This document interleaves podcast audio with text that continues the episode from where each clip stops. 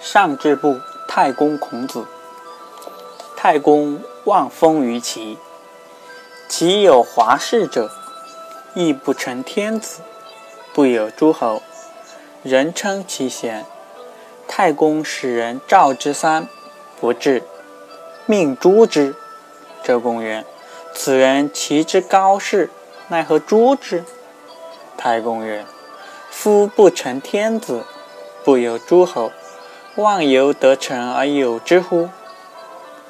望不得成而有之，是弃民也。召之三不至，是逆民也。而谨之以为教授，使一国效之，望谁与为君乎？少正卯与孔子同时，孔子之门人三孔子迎三虚。孔子为大司寇，禄于两官之下。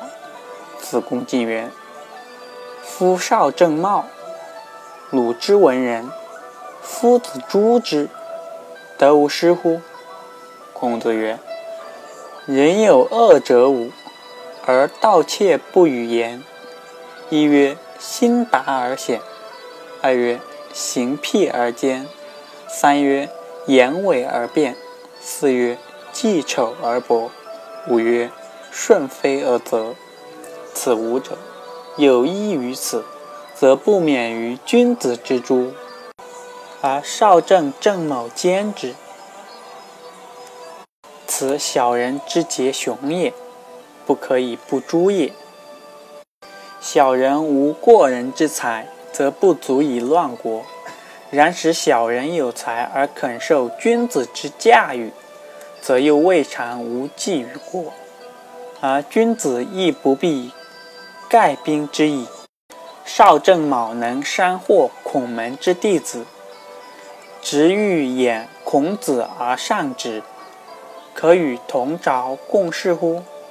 孔子下狠手，不但为一时变言乱政故。改为后世以学术杀人者立防。华氏虚名而无用，少正卯巳大有用而实不可用。人人谦士，凡民主能诛之。文人高士，非大圣人不知其当诛也。唐萧雨好奉佛，太宗令出家。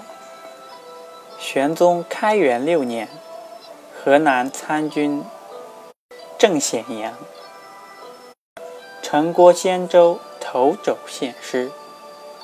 诗曰：“观其文理，乃从道教。于时用不切事情，一个从所好，罢官渡为道士。此等作用，亦与圣人暗合。”如使令佛者，禁令出家；产道者即为道士，则士大夫功夫异端者稀矣。